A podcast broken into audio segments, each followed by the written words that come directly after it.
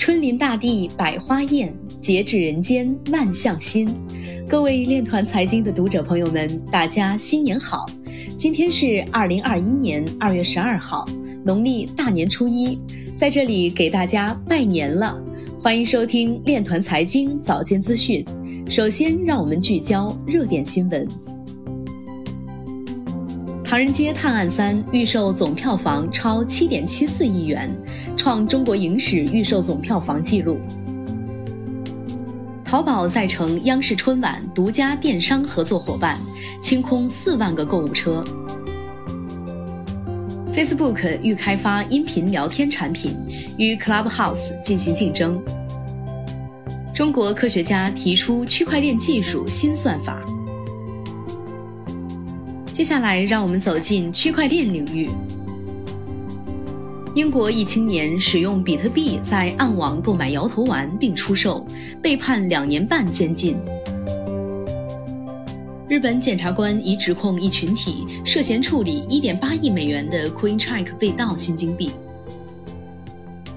亚马逊将在墨西哥启动数字货币项目，登上微博热搜榜。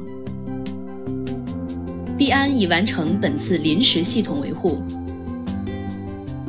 超过百分之八十八的比特币交易均支付了不必要的高额交易费。比特币网络支付效率已有所提高。亚马逊数字货币项目后续将扩展至巴西和印度。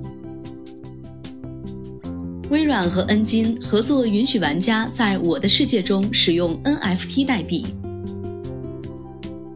泰国财政部部长表示，散户投资者对加密货币的过度投机可能导致泰国资本市场不稳定。欧洲央行前副行长表示，特斯拉投资比特币或将引来美国证券交易委员会的调查。美国财政部长耶伦在财政部论坛上发表关于金融行业创新的讲话。